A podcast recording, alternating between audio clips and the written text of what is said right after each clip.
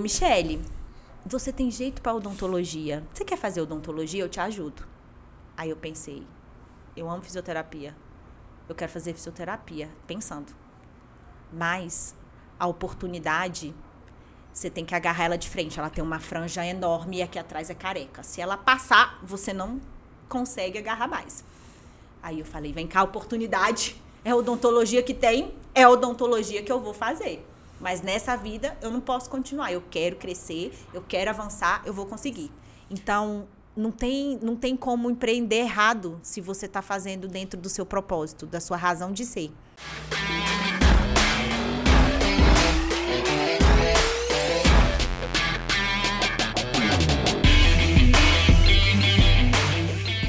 Olá, meus queridos e minhas queridas, eu sou Saulo Miquiles, esse é o Doutor Startup Cast. Estamos aqui numa edição especial com o co-host, com a Ludmila Miquiles, que é uma curiosa, curiosa por... O que foi que você está rindo? É, hoje, hoje vocês já viram que o negócio vai ser só risada, né? É, nós vamos ter muitos risos. A Lud, que também é conhecida como minha esposa, né? uma mega curiosa estudiosa sobre autoconhecimento e que me apresentou e indicou e intimou a doutora Michele para vir aqui como convidada e eu adorei porque realmente é uma baita empreendedora. Vou ler aqui um, um mini currículo dela, especialista em odontopediatria, psicologia infantil, graduando em neurociências, educação e desenvolvimento infantil, mas acima de tudo uma mega empreendedora. Muito obrigado. Ah, eu que agradeço. Seja muito bem-vinda e a gente sempre começa com uma apresentação pessoal, que é o personal pitch. Quem é a Michele Amorim na, pro, na própria visão? Michele Amorim, sou eu. Eu sou, antes de ser dentista, antes de ser esposa, antes de ser uma empresária, eu sou mãe. Mãe de. Aí eu fico emocionada, porque a minha maior riqueza. Tenho três filhos, de 24 anos, 21 anos e 17 anos. O de 24 vai ficar chateado porque ele ainda não fez 24 e eu sempre falo logo 24. então ele tem 23. Comenta aí, o filho de 24, como é que é o nome dele? Lucas. Lucas, comenta aí reclamando, vai. é o meu advogado. Ah, então pronto. então você sabe que ele vai reclamar, vai, né? Ele vai entrar vai, vai, na vara da família e vai reclamar porque a mãe não sabe a, da, a, a idade dele. Mas ele vai fazer 24 anos. E sou casada, há 24 anos, com ali por trás das câmeras, Aquele sempre nos bastidores. Ali. Ele está lá nos bastidores, sempre, ou filmando, ou tirando foto, ou me dando força. Tá ali. 22 anos, nós estamos há quase 30 anos juntos. Que legal. Então, meu primeiro namorado. E antes de falar como ser uma dentista, como cuidar de crianças e cuidar de famílias, porque esse é o meu trabalho, servir a famílias eu vim de uma família desestruturada. Né? Mas aquela frase, você veio de uma família desestruturada, mas uma família estruturada pode vir de você. Então eu decidi mudar isso, essa história da minha família, de outras gerações. Então eu quebrei essa história a partir da minha geração. E o meu grande sonho era ter uma família. É, os meus pais se separaram quando eu tinha 13 anos. E os dois separaram e foram embora de casa. Os dois? Os dois. Quantos irmãos você tinha? Com meu pai e minha mãe, só um. Meu irmão tinha oito anos, eu tinha 13. E aí, quando eles se separaram e foram embora de casa, né? A gente ficou com as babás. E eu assumi a responsabilidade da casa financeiramente. Com 13 é, anos. É, eles me ofereciam dinheiro, porque a gente tinha uma vida muito, muito, muito boa, né? Uma classe social alta. E eles achavam, não julgo, que é, oferecer a parte financeira, boa escola, uma ótima casa, babás e pessoas assim para cuidar da gente, eles achavam que estaria tudo bem. Tá tudo resolvido. Tudo resolvido. As contas estão pagas, tem escola, tem babá, tem comida na geladeira. Isso. Tem as melhores roupas, anda com as melhores pessoas. E aí eles achavam que estava tudo bem, porque eles não queriam tirar a gente daquela vida que a gente tinha na nossa casa para viver nem com madrasta e nem com padrasto. E aí eu assumi a responsabilidade. Eu recebi o dinheiro, eu fazia o pagamento das babás, Eu fazia a compra do mês, eu ia pro Carrefour com as minhas amigas com 13 anos de idade. E as minhas amigas, vamos comprar chocolate, skinny. Eu, não, eu tenho que comprar carne, arroz, feijão. Eu tenho uma lista que eu tenho que cumprir com isso. E assumir a responsabilidade, assim, do meu irmão também. Então, meu irmão, emocionalmente, ele ficou muito mais fragilizado do que eu, porque eu tinha 13 anos, né? E eu tinha, assim, uma coisa, um trauma dentro de mim, quando as pessoas perguntavam para mim, você mora com quem? Uhum. Porque isso na escola acontece muito. Ah, seus pais são separados, você mora com quem? Qual dos e... dois, né? A pergunta é qual, qual dos dois, qual né? Qual dos dois? Eu tinha muita vergonha. E o que, que você respondia? Aí eu respondia com as babás. Nossa, sua casa deve ser muito legal. Porque viver sem pai, sem mãe, hum. só com as babás. Aliás, hoje os meus filhos falam: mãe, você tinha uma vida mó legal. Hum. Você ganhava dinheiro, você não tinha nem seu pai e sua mãe para encher seu saco. Falei para eles: é porque vocês não sabem como é a vida de uma adolescente viver sem pai sem mãe. E as minhas amigas, desde pequena, eu tenho umas, umas amigas antigas, elas lembram dessa parte, que era uma parte que mexia muito comigo. Eu chorava, era muito emotiva por que meus pais não ficaram comigo? E aí eu tinha que ir naquela separação, e a separação foi litigiosa. Então, os filhos tinham que ir. Então, cada vez que a gente ia, a alienação dos pais, um uhum. falava do outro, outro falava do outro. E eu tinha muita vontade de ter uma família, era o meu grande sonho ter uma família. Cara, você falou algo incrível, sabe por quê? As coisas que nos marcam negativamente costumam nos empurrar para o nosso propósito como que começou seu propósito ali naquele momento? Como, quando que você se deu conta de que você de fato queria algo diferente? Assim, o que que mexeu dentro de você, é, dentro dessa experiência negativa? Eu sou emotiva. Eu me lembro muito bem desse dia. O amigo queria ir na minha casa e a mãe dele falou que ele não podia ir. E ela falou na minha frente que ele não podia ir porque numa casa onde não tinha nem pai nem mãe, era uma casa bagunçada e que podia acontecer de tudo. Nossa. E ela falou: "Não quero você na casa dela". E isso mexeu muito comigo. E eu lembro que o meu amigo falava assim: "Não fala assim, mãe, não fala na frente dela, não fala isso para ela". Isso mexeu muito comigo. Quando eu lembro assim, não é um trauma, eu não fiquei com trauma, já tratei desses traumas, é uma ferida fechada. A gente olha, vê que tem uma cicatriz, uhum. mas ela não dói mais. Mas eu, como eu sou emotiva, eu me lembro disso. Foi uma coisa que me marcou muito. Hoje, inclusive, eu encontro com ela, a gente conversa e não tem nenhum problema. Mas na época me marcou muito. Com ela quem? A mãe do amigo? A mãe do meu amigo. Ah. E Aí eu pensei, eu tenho que ter uma família. Ninguém mais pode ficar me Isso com, 13 com anos. eu moro. Com 13 anos. Porque não é um, um sonho de uma menina de 13 anos normalmente, né? não. né? Quero ter uma família. Mas, é. claro, a tua realidade foi bem diferente. Porque eu não tinha, né? E o meu sonho era fazer fisioterapia. Eu já tinha pensado tudo que eu ia fazer como fisioterapeuta, como eu ia cuidar, como eu ia tratar. E eu queria muito fazer fisioterapia. E aí, com 17 anos, eu engravidei aí adolescente grávida. Rapidinho. Sim. Você é evangélica? Sou evangélica. Você já era evangélica? Já. Como é que foi isso também? A igreja, ela me acolheu. Que maravilha. Então, assim, a não igreja. Não é comum também. É, não é. Mas me que... acolheu e, assim, família. Que maravilha. O pai de uma amiga minha, ele, ele já faleceu e até hoje ela fala, o nosso pai. Que porque ele passava em casa para me levar para a igreja. Que legal para as festinhas que tinha. Ele me chamava para as festinhas na casa deles, como se eu fosse da família mesmo. E hoje eu sou. Essa minha amiga a gente estudou desde a terceira série. Desde quando a gente tinha oito anos de idade, nós somos amigas. Ela é minha irmã. E o pai dela assumiu isso. Foi um anjo. Foi um anjo. O que não aconteceu com meu irmão porque meu irmão tinha oito anos, eu não podia levá-lo, porque eu tinha 13, eu não tinha responsabilidade de levá-lo. E ele não podia ir com a gente, então ele ficou muito com outras amizades. E aí eu pensei, eu vou fazer fisioterapia. E o ano foi de 98, quando eu estava terminando o meu terceiro ano do segundo grau. É, eu sou meio antiga, então ah, acho que não chama mais terceiro ano de segundo grau. Não chama, minha filha tá e eu me esqueci.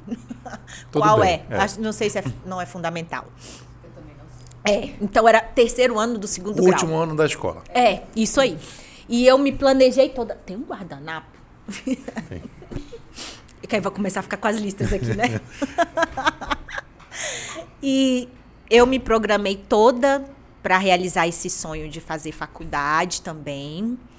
E pensava como ia ser a formatura.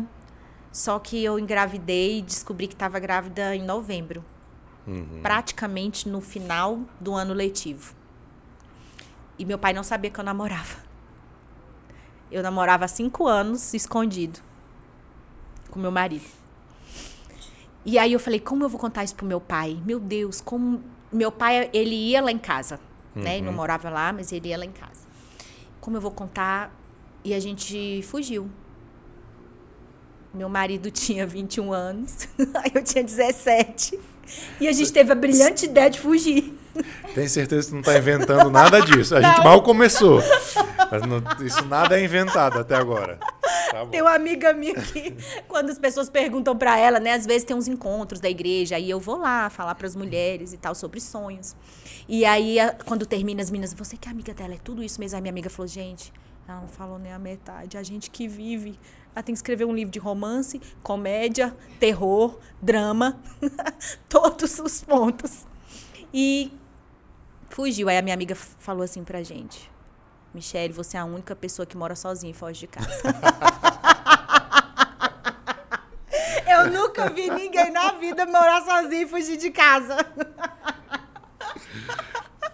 Mas fugi.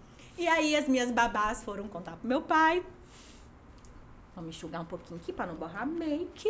Enquanto você enxuga aí, eu deixo eu aproveitar para falar da nossa querida Facilite Contabilidade, cont- Contabilidade Digitais, que patrocina o nosso programa aqui, ajuda a fazer acontecer e faz uma promoção exclusiva para quem é da nossa audiência. Se você é empresário quer abrir uma empresa, quer abrir seu CNPJ, link aqui, você vai entrar direto em contato no WhatsApp da Facilite e eles vão te dar 50% de desconto na taxa de abertura da empresa. E se você quiser uma consultoria empresarial, eles vão dar uma primeira consultoria 100% de desconto na faixa. Só para quem está assistindo a gente, o link está aqui na descrição. Abre também de dentista, CNPJ para dentista, abre, Abre tudo. também, ó, Se quiser abrir na gente. Estônia, abre? Abre na Estônia, Então tá bom. Estados Unidos, Estados Unidos, Uruguai, Argentina, Dubai, Catar. Dubai, Catar. Então, recentemente abriu uma companhia aérea lá. olha aí, abriu uma companhia aérea em Dubai. A turma, a turma é fera. Link aqui na descrição, você vai entrar em contato direto no chat, no WhatsApp da Facilite. Vamos lá. É, eu parei, eu engravidei. E depois Fugiu de fugi casa, você fugiu de casa. Quando as babás contaram pro meu pai, ele arranjou um jeito, tinha celular naquela época, né? Aí quando eu liguei pra saber, e aí, como é que foi? Pra contar pro meu pai que eu tava grávida, eu pedi pra um pastor amigo nosso. Só que eu não falei pra ele que era o dia do aniversário do meu pai. No dia que meu pai fez Nossa. 40 anos. Nossa. E aí ele ligou pra ele, ele tava, oi, você me ligou pra dar parabéns? Eu tava assoprando, Hum. Sim, tava parabéns pelo soprando netinho. agora. Parabéns pelo netinho que tá aí meu vindo pai, aí. aí ele, é, seu aniversário? Nossa, ele, sim, eu tava cantando parabéns agora, você me ligou. Aí ele teve que contar. Eu não sabia nem que eu namorava, escondido, e ainda soube logo que tava grávida. Aí mandou todo mundo embora da casa Meu da festa. Deus. Me achou e falou, vou te matar. falou, Michele, ou você volta pra casa hoje, ou então eu vou ter que ir na delegacia dizer que o seu namorado levou você, porque ele é mal de idade. Opa, vamos voltar agora. Voltei.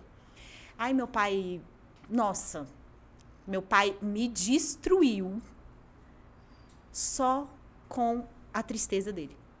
Ele não brigou. Ele falou que eu estava acabando com sonhos que ele tinha para mim e que eu ia estudar e agora que eu ia estudar e não ia mais.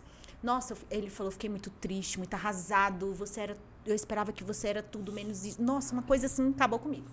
Aí eu fiquei muito arrasada. Depois ele chamou para conversar com a Alcio. Ah, meu pai vai matar, porque meu pai é muito nervoso, muito brigão. Chamou meu esposo, falou, hoje eu tô ganhando mais um filho. Que Entre maravilha. pra família. Que sabedoria. que sabedoria. E eu, hã? O quê? Como assim? Aí depois ele virou pra mim e falou: Não, acho que você não vai casar, não. Não vou deixar você casar. Você é menor de idade. Eu falei: O quê? Eu não vou casar? Eu falei: Não, pelo amor de Deus. Eu quero ter uma família. Eu engravidei pra ter uma família. Agora eu vou ter que ter uma família. Meu pai: Não, agora é melhor você estudar. Não, pai. Aí ele conversou com os advogados e os advogados falaram pra ele: Olha, emancipa ela. E, tipo, vamos casar ela e você vai ficar com menos esse problema na hora da divisão dos bens. E tá bom, casamos. Casamos e a partir daí meu pai falou: olha, a partir de agora, zero dinheiro. A responsabilidade é de vocês. E eu não tenho mais responsabilidade, vocês vão viver a vida de vocês. Ok, ok. Eu queria ter uma família, vamos ter uma família. E aí, o Aurson trabalhava. Depois que o nosso filho nasceu, o primeiro filho, aí ele perdeu o emprego. E aí chegou uma época que a gente passou necessidade. Necessidade de comida. E para quem tinha uma mansão, para quem tinha babás, tinha faxineira, empregada, eu casei, não sabia fazer nada, nada, porque na minha casa era proibido eu lavar um copo. Eu não podia lavar um copo, não podia nem chegar na pia. Quando eu terminava de comer, eu não, não podia tirar meu prato da mesa. As babás tinham que As fazer babás tudo. tinham que fazer tudo. E foi um sacrifício casar e não saber nada. Tive que aprender a ser mãe, esposa, fazer comida, arrumar casa, organizar as coisas. Foi um período muito difícil. Nesse momento, seu filho já tinha nascido. Já. Já tinha nascido. Eu quero te perguntar duas coisas, desculpa te interromper. Sim, não.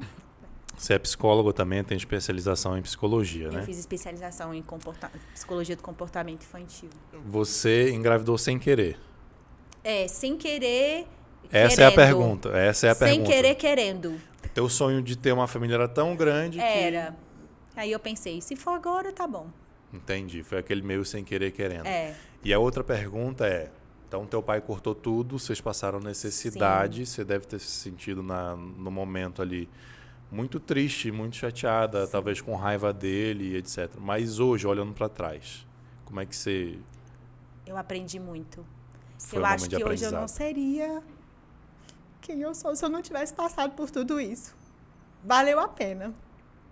De uma certa forma, ele queria me ensinar Uhum, e eu aprendi. uhum. Uma terceira pergunta: se fosse uma situação agora você sendo seu pai, você faria com seus filhos? Não faria. Porque olhar para trás e ver que você aprendeu com a É. cicatriz, tudo bem. Sim. Mas dizer que vai fazer A mesma a coisa. mesma coisa. Eu sou bem rígida com eles. Uhum. Muito rígida. É, inclusive, eles falam assim: mãe, eu não tenho medo de intervenção militar. Porque aqui em casa a gente já tem. então, é, eu sou rígida e eles sabem de toda essa minha história, porque eu nunca escondi nada deles. Ótimo. E isso foi que fez eles crescerem com admiração pela mãe e fazerem as coisas diferentes do que aconteceu comigo. Uhum.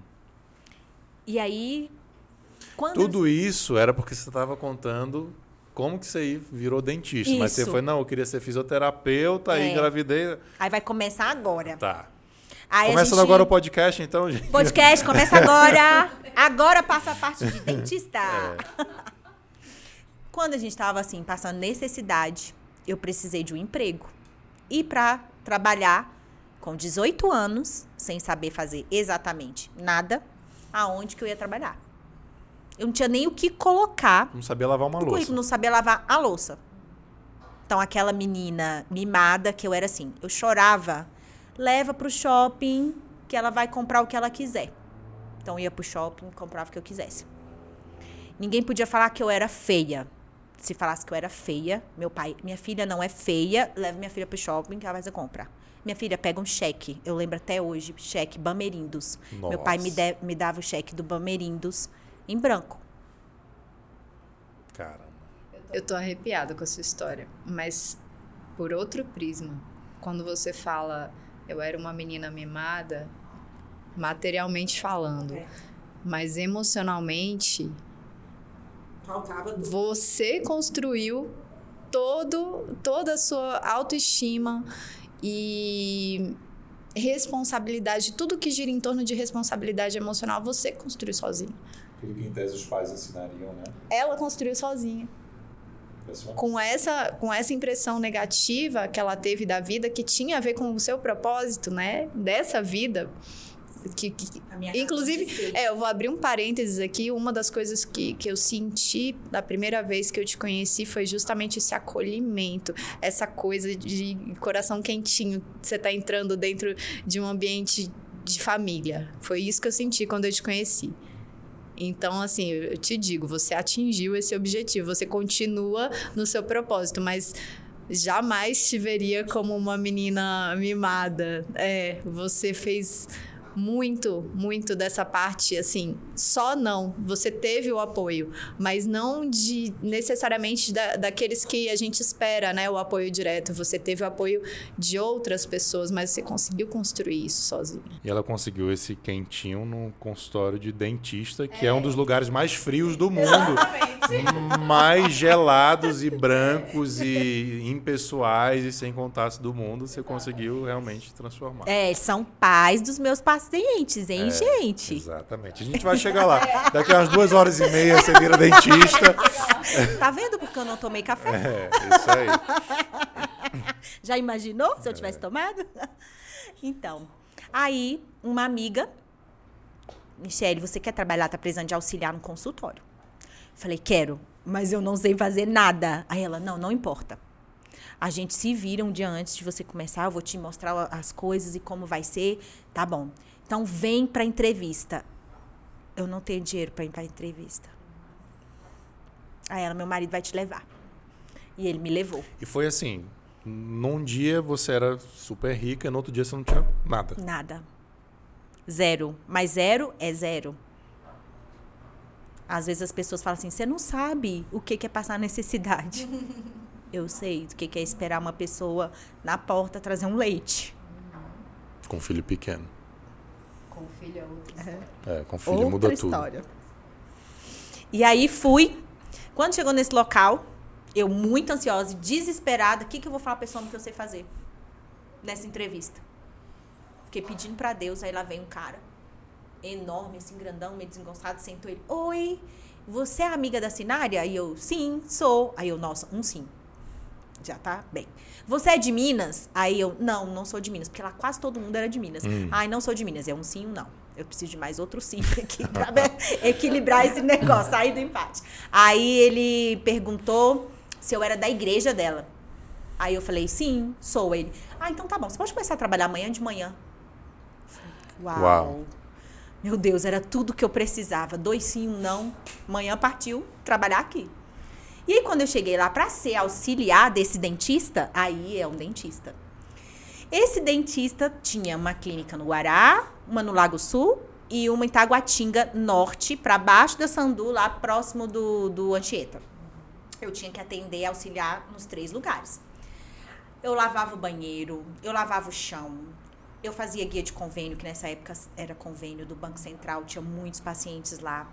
Eu auxiliava quatro cadeiras, quando dava 18 horas as pessoas tinham que ir embora, quatro cadeiras, eu auxiliava esses quatro dentistas. E eu corria, e eu era agitado, e ele me chamava de formiga atômica. Nossa, você é muito rápido, você consegue. Como ele é muito agitado, muito acelerado, então ele gostou.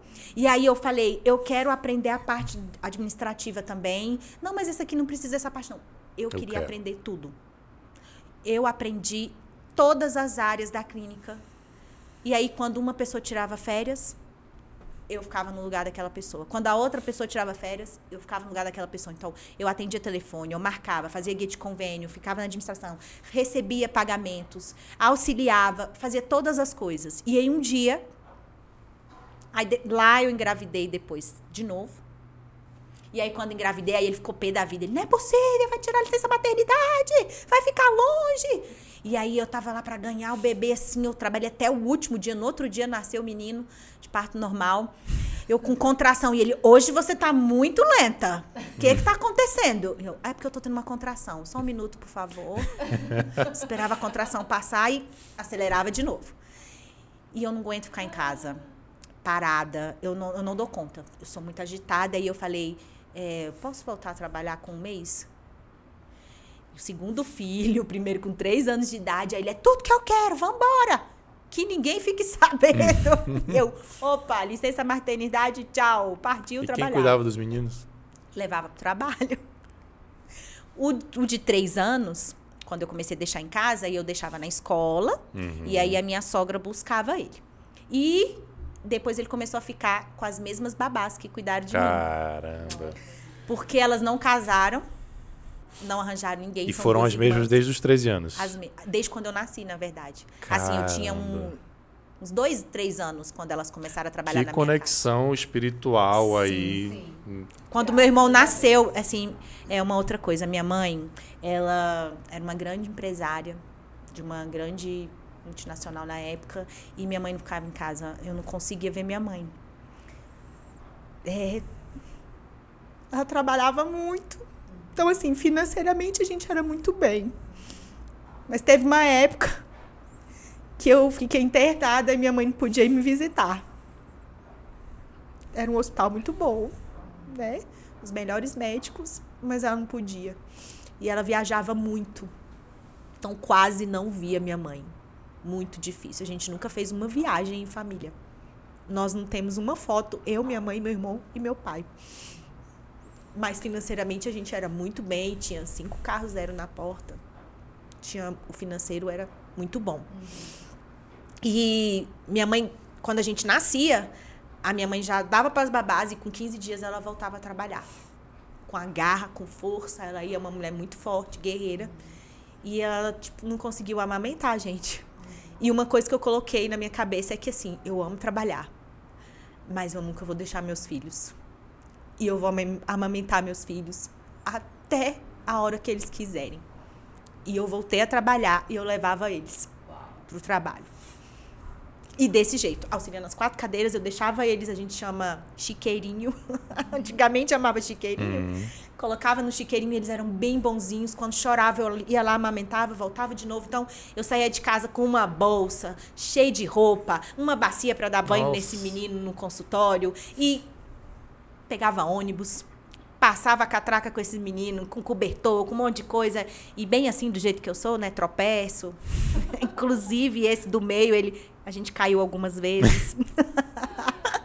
e volto a trabalhar, mas não abro mão da minha família e dos meus filhos. E aí eles ficavam comigo até uns nove meses e depois eles ficavam com, a- com as duas babás que elas dedicaram a vida delas Que maravilhoso. cuidar da gente. Que maravilhoso. Até hoje é assim a única família que a gente tem assim é elas antiga e elas a gente. E aí engravidei e aí depois Não, peraí. Terceiro, antes do terceiro um pouquinho antes aí o doutor Erte que era teu que é o dentista, o meu chefe, falou: Michele, você tem jeito para odontologia. Você quer fazer odontologia? Eu te ajudo. Aí eu pensei: eu amo fisioterapia. Eu quero fazer fisioterapia, pensando. Mas a oportunidade, você tem que agarrar ela de frente. Ela tem uma franja enorme e aqui atrás é careca. Se ela passar, você não consegue agarrar mais. Aí eu falei, vem cá, oportunidade. É odontologia que tem, é odontologia que eu vou fazer. Mas nessa vida eu não posso continuar. Eu quero crescer, eu quero avançar, eu vou conseguir. E teu chefe é um super dentista também, um super Renomado, renomado. muito reconhecido no Brasil e fora do Brasil. né? Então, além disso, né, tinha Hoje essa somos sócios. conseguiu, né, depo- avança essa linha do tempo, aí você virou sócia dele, num dos, Isso. de um dentista renomado internacionalmente, E você abriu uma nova área no, Na clínica. Isso, que é para as crianças. para as crianças. E aí o propósito nasceu como? Quando ele perguntou se eu queria e eu falei que queria, eu descobri com o resultado do vestibular que eu estava grávida da terceiro filho. A vocês dois, hein? Tá, só engravida, só Pelo engravida? amor de Deus. Não. Não, não é. Hoje são o quê? uns 12? E só para constar que o médico hoje fala assim: eu não acredito, eu tenho endometriose, adenomiose, útero invertido. Três. Vieram e ainda tava tomando anticoncepcional. Eita. Então, assim, não tinha como mais. Não tinha como, gente. E A- nenhum dos a- três foram A planejados. cabeça comandando tudo, né? Não foram planejados. A gente não pensou, não, esse daqui agora. Não, às vezes ele fala, mãe, eu não pedi pra nascer. Eu, não, mas eu também não, menino, espermatozoide. Você deu uma volta, você fez um você Essa fez. desculpa pra mim não cola, né? E aí, não falei pra ninguém. Vamos comemorar, porque eu passei no vestibular. Olha o trote, e eu numa tristeza. Como eu vou falar pra esse povo? O que que eu vou fazer? Quando eu contar, vão me matar. Contei, quase me mataram, mas eu prometi. Eu falei, eu vou terminar essa faculdade. Grávida e com três filhos. Com, mais, com, os, com os três Com os filhos, três porque depois nasceu né? a outra. Aí tive pré-eclampsia. pré-eclampsia na faculdade. Ela aí... inventa, ela, tá- ela tá inventando. Eu tenho certeza que ela tá inventando. Gente, é quando fica. em- ah, Os meus amigos falam que eu sou João Bobo. Você joga, ele levanta. Uhum. Você joga, ele levanta. Aí eu não entendo, porque Deus às vezes ele fala assim: peraí, eu vou usar um modelo aqui, mas modelo você tem que vestir todo tipo de roupa. A roupa de tristeza, a roupa de alegria, a roupa de como. Você vai vestir nessa roupa aqui de choro, essa roupa de alegria. Vai vestir nas roupas. E aí eu tenho que vestir nas roupas. Se quiser ser a modelo, essa modelo. E quase, quase, quase perdi minha bebê. Foi muito difícil, ela tinha percentil baixo, e aí com seis meses queria nascer, mas só tinha 500 gramas. Nossa. Foi muito difícil, mas eu continuei a faculdade. O médico me dava atestado. Não façam isso. Eu não tirava atestado. Eu trabalhava na clínica e fazia faculdade também, que é período integral. Integral. Integral. E que horas tu trabalhava? Era próximo. E, e, e a gente nunca teve babá Sarava as quatro empregada. cadeiras, ia pra sala de aula e voltava. Era próximo, né? A faculdade era ali do lado da clínica, na QI 7. Então, é, terminava uma aula, eu corria pra lá. Terminava o atendimento aqui, eu corria pra lá de novo. Aí eu corria pra lá, eu corria pra cá, corria pra lá. E em casa a gente não tinha. Essas babás minhas, elas não moravam na minha casa. Eu deixava na casa delas. E a gente nunca teve faxineira e ninguém que arrumasse a casa. Então tinha Só a que gente. limpar a casa. Tinha que limpar a casa, cozinhar. fazer comida, ensinar o menino a ler e escrever. Uma vez, na faculdade, a minha filha, nessa, a última, né? Ela olhou pra mim e falou: Mãe, olha o meu passo de balé. E eu tava estudando. Porque a hora que eu tinha que estudar era quando eu chegava em casa, eu tinha as provas. E eu também não aceitava tirar notas baixas com todas as desculpas. Que eu tenho três filhos, que eu estudo, eu não aceitava. E uma das melhores notas da sala era a minha, porque eu falava, cara, eu tenho que vencer, eu tenho que fazer isso aqui bem feito. E ela falou, mãe, olha meu passo de balé. Eu, filha, licença, só um pouquinho que eu tenho que ver aqui. Eu tava estudando. Aí ela, mãe, você não vai me ver?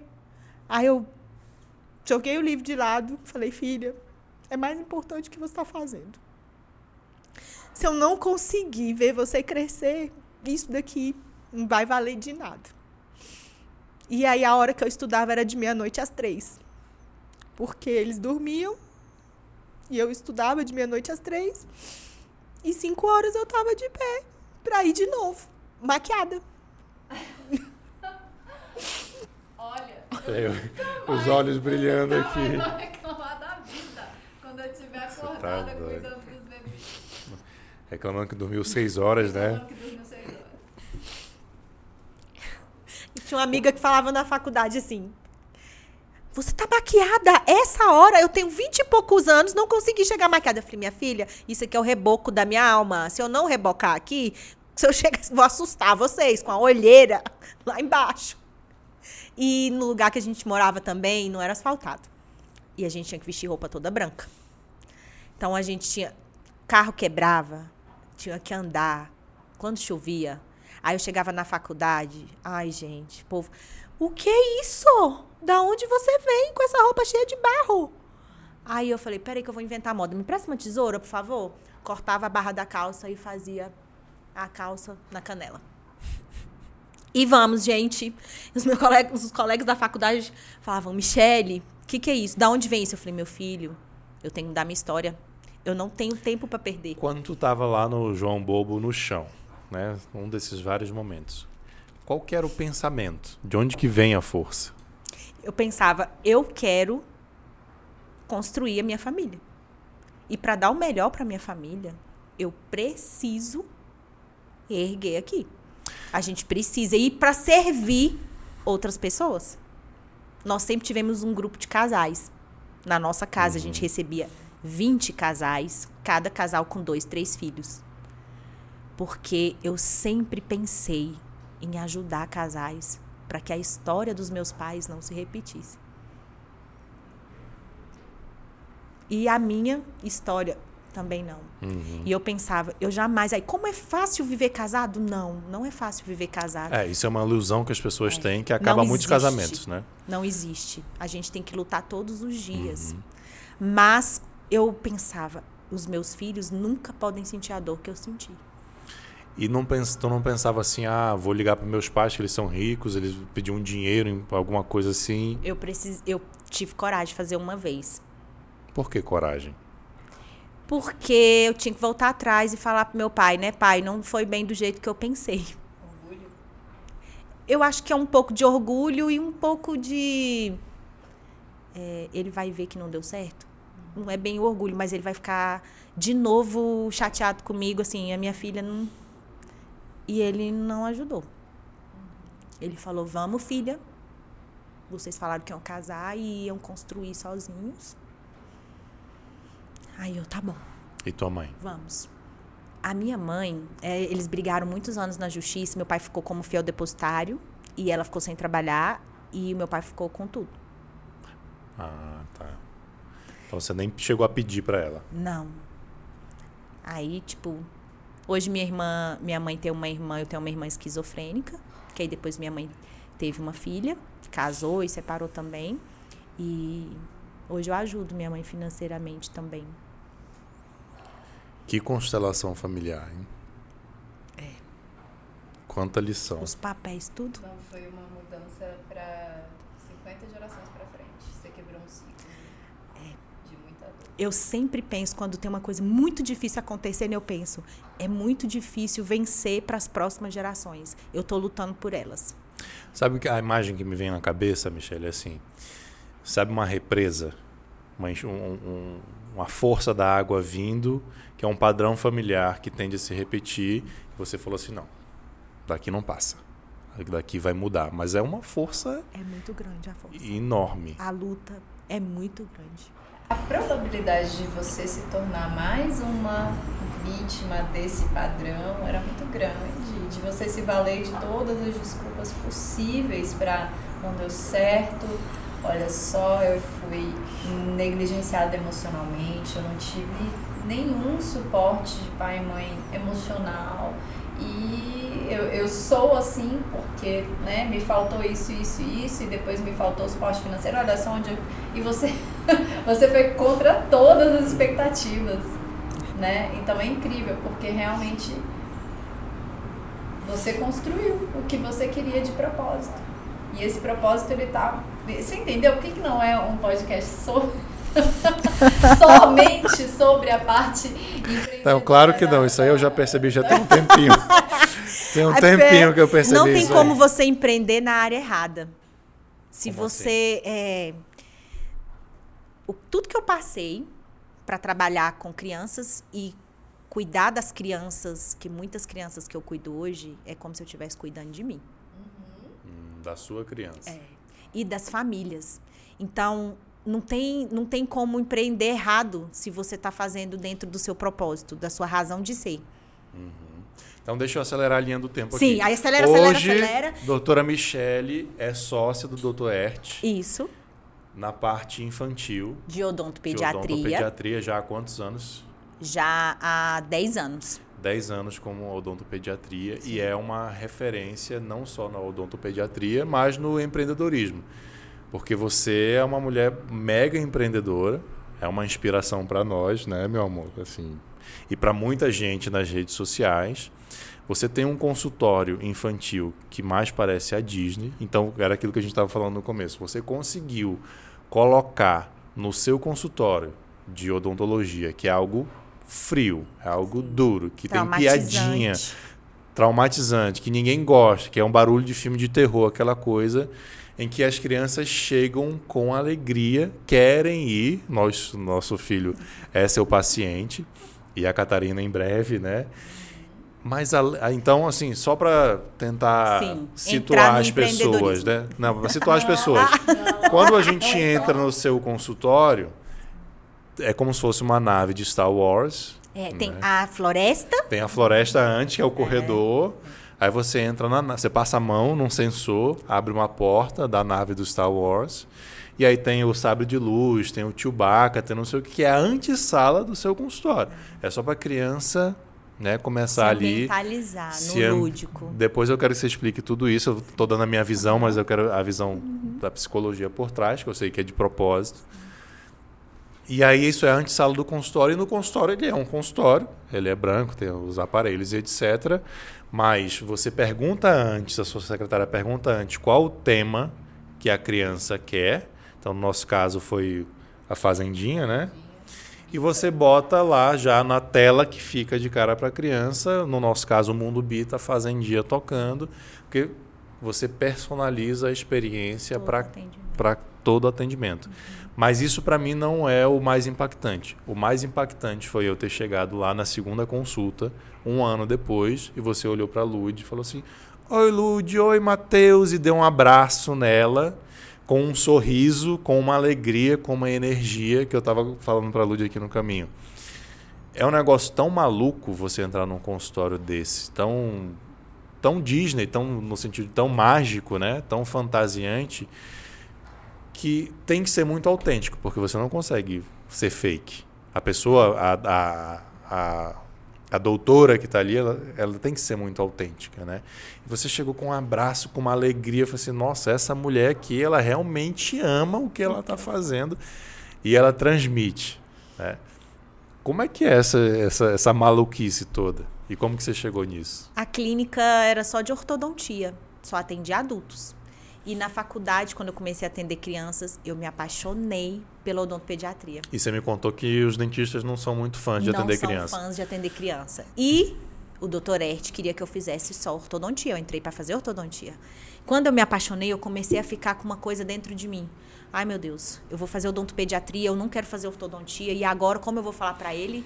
Tá me ajudando na faculdade. Quando formar, eu vou dizer adeus, porque eu quero fazer odontopediatria. E aí foi quando eu li o livro, A Estratégia do Oceano Vamos falar do livro, que era pra gente ter falado na primeira pergunta. então, qual o livro que você recomenda para nossa Então, audiência? olha o livro que eu vou dar para você, Lude, A Estratégia do Oceano Azul.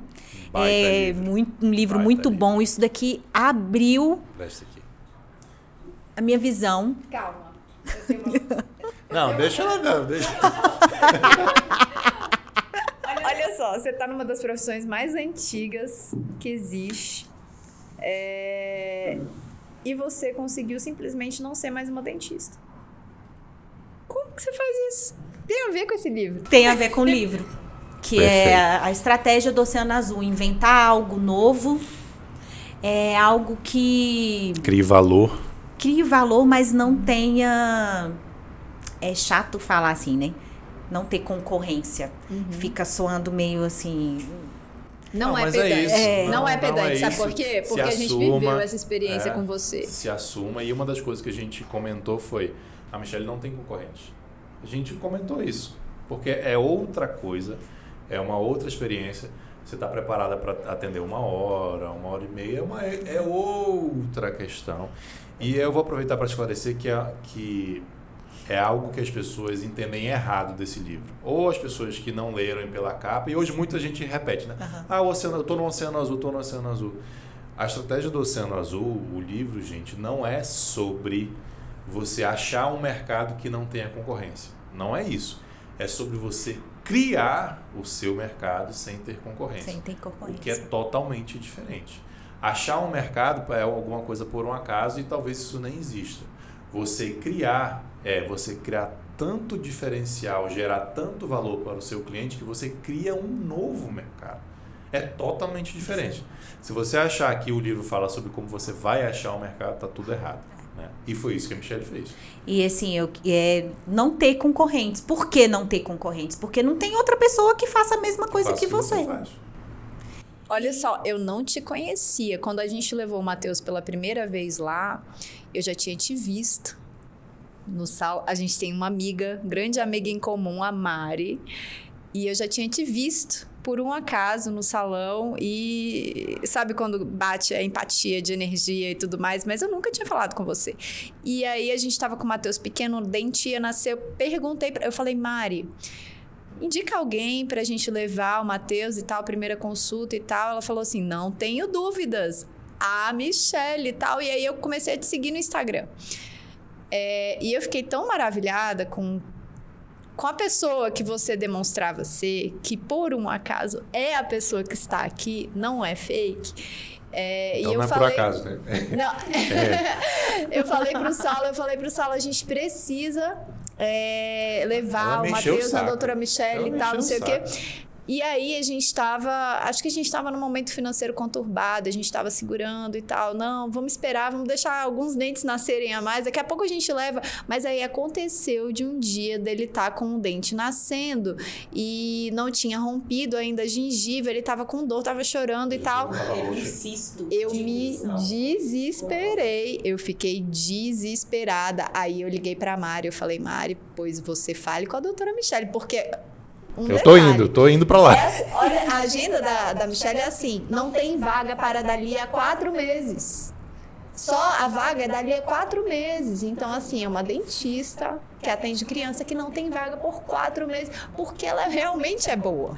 Não tem vaga. E aí eu liguei pra Mari e falei, você precisa falar com ela. Aí eu falei com a sua secretária, eu expliquei, eu, fa- eu tava desesperada, mandei vídeo, mandei vídeo no Matheus e tal. Eu falei, por favor, pede pra doutora atender e tal. E aí eu entendi por que, que você não costuma fazer esses encaixes e tal, porque o atendimento é completamente diferenciado, né? Não, aí deixa eu fazer um parêntese. Ela não fez o encaixe. Não. Ela, ela falou, gente, me desculpa e tal, não sei o quê.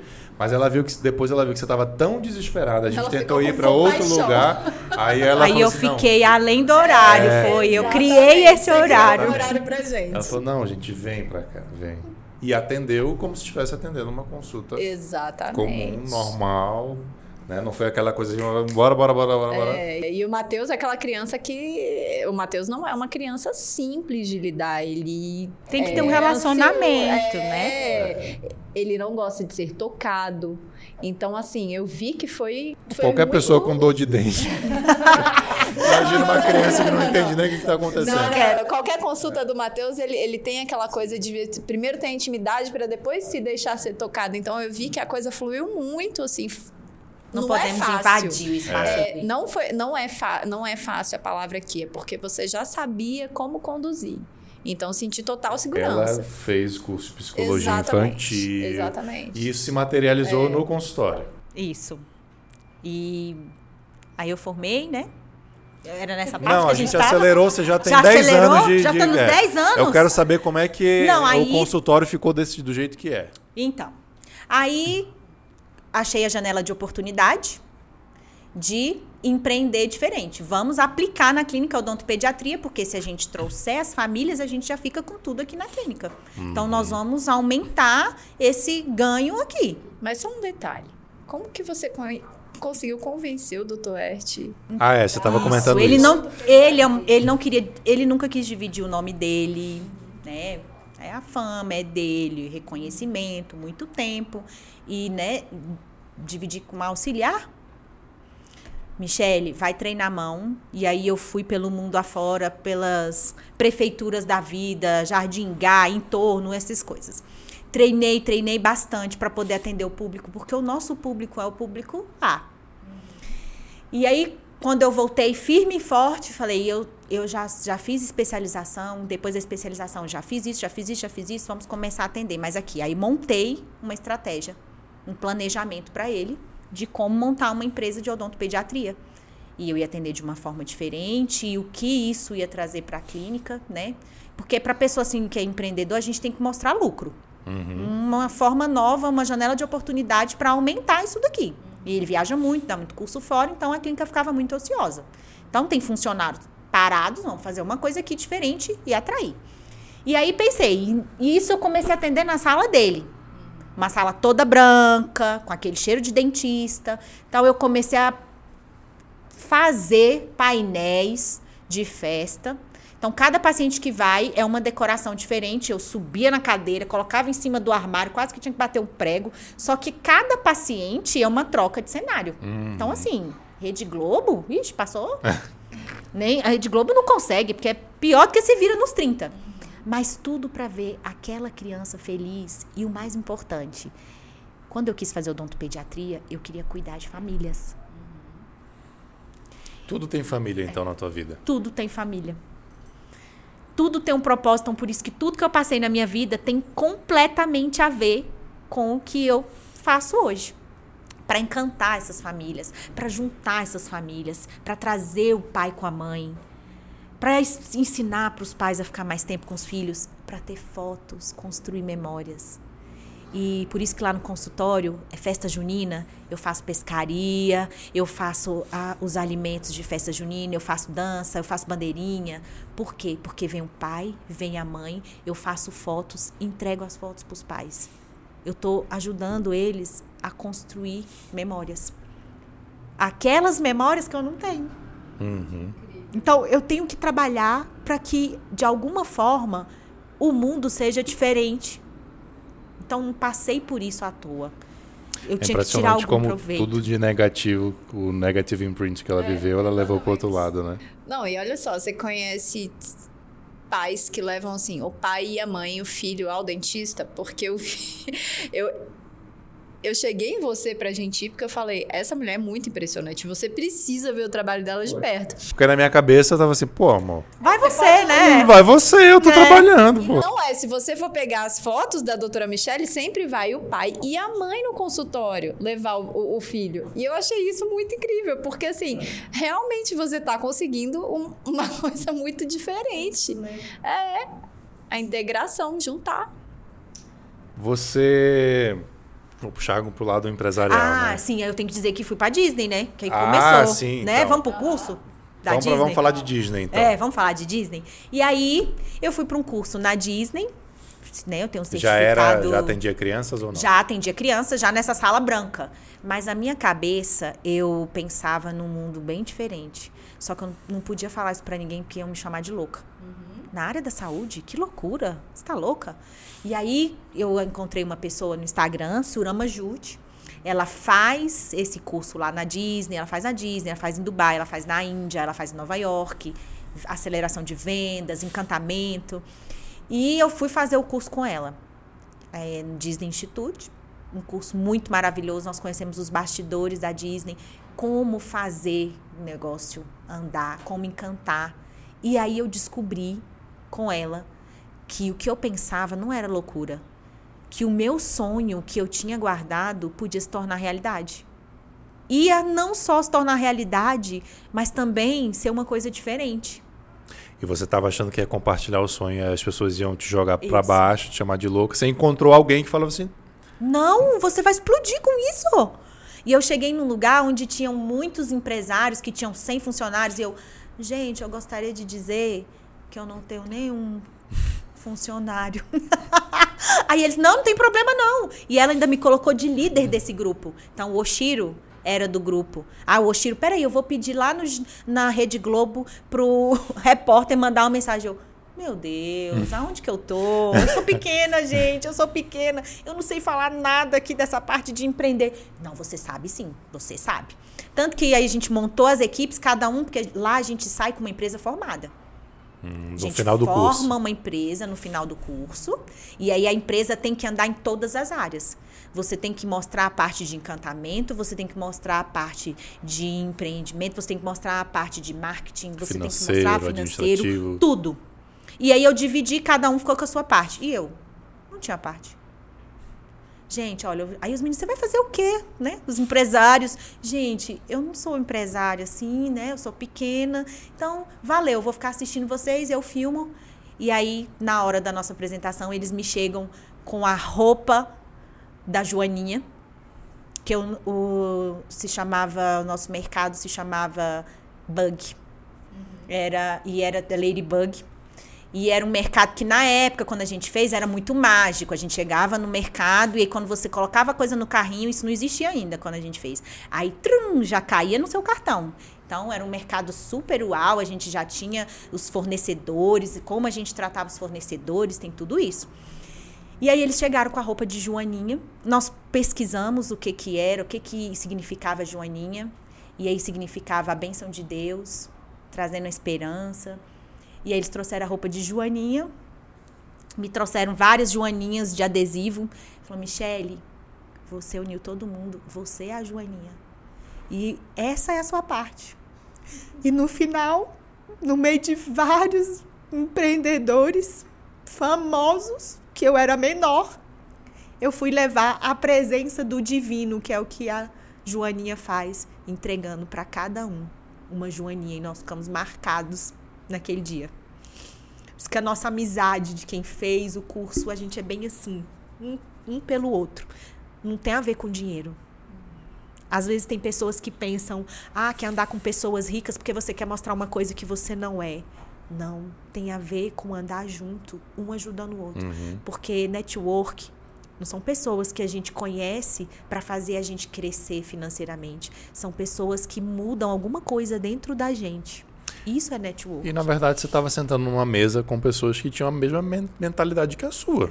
Não podia não ter a mesma quantidade de funcionários, a mesma conta bancária, mas a energia era a mesma. Então, e ninguém achava que eu era louca. É, de pensar em montar uma exatamente. Disney. Exatamente. Então, o, o mundo, o universo, Deus te botou na, na mesa que era para você sentar.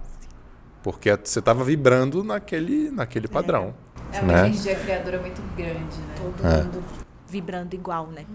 É difícil a gente explicar para quem tá fora. Uhum. E aí eu voltei e falei: "Uau, agora Agora outra vai. janela de oportunidade". Fala bastante de janela de oportunidade aqui, né, na estratégia do Oceano Azul.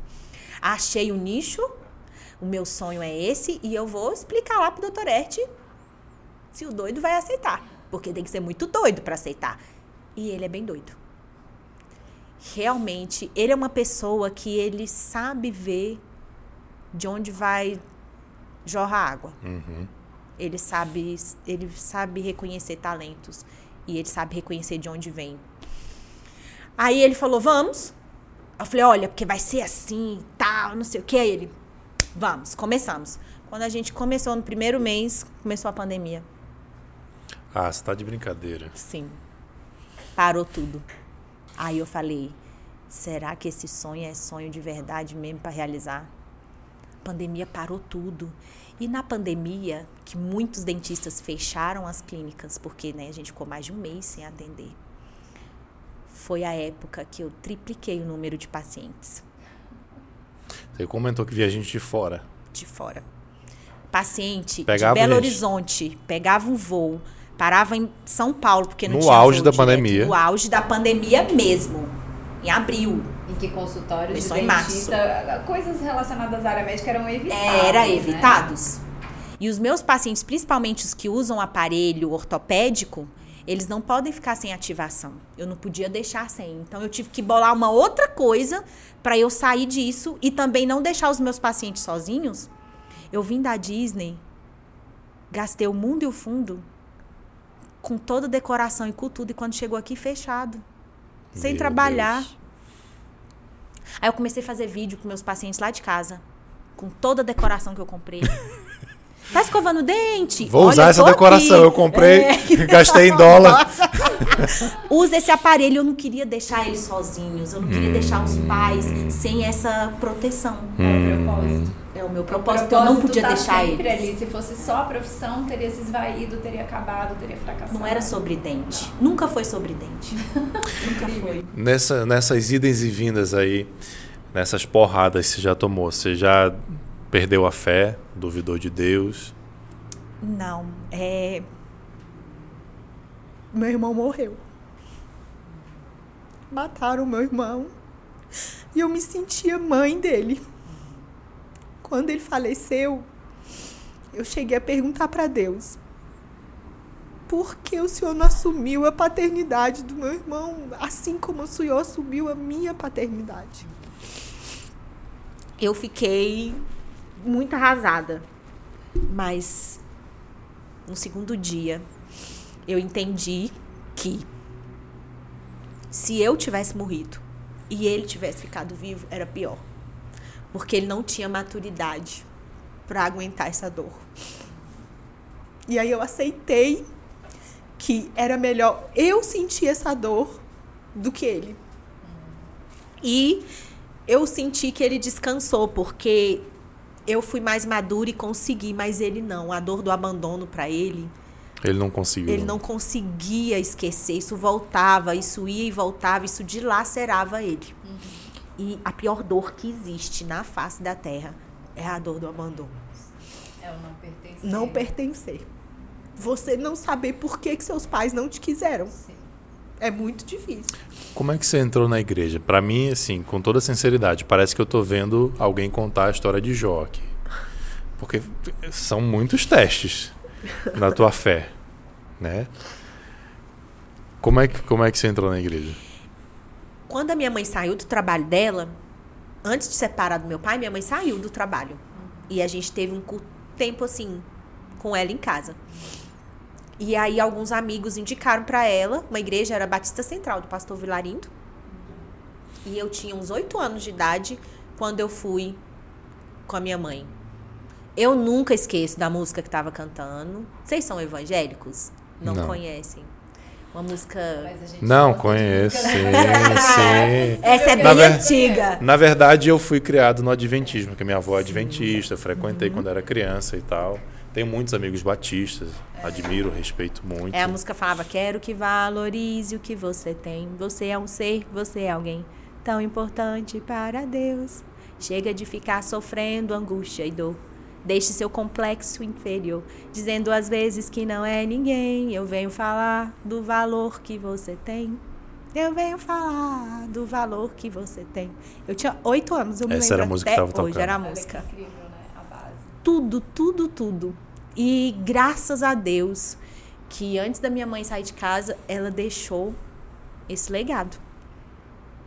E aí eu conheci a igreja. E aí depois, com os amigos que iam nessa outra igreja, que hoje eu sou do Núcleo da Fé, os amigos que eu cresci junto com eles, que eu criei raiz. Se eu não tivesse raiz na igreja, nesse vendaval todo, pode ser que eu não tivesse, E tua mãe ainda conseguiu deixar esse legado pra ti. sim, de fé. Que é o, o legado mais importante É que ela que segurou poderia ter tudo, te né? deixado. valeu a pena. Ela não ficou comigo no hospital quando eu estava internada, mas ela me deu o legado. Deixou o legado de ter fé. E Ela te deu porto seguro, na verdade, né? Porque o que ela não pôde ser, ela deixou ela me algo muito mais apresentou forte. alguém que poderia fazer tudo, né? Exato. Exatamente. E hoje eu sempre falo de sonhos, realizações de sonhos e na nossa sociedade tem muitos filhos de pais, muitos órfãos de pais vivos. Muitos. E é o que eu quero fazer na vida é trabalhar por famílias e fazer de tudo para que crianças não, não sintam essa dor. E pais vivos em casa, Uhum. no celular, no computador. Como que uma dentista consegue unir famílias, né? Quando tem o propósito, É o propósito. Não importa o como. É isso, não tem como empreender errado se você faz dentro da visão.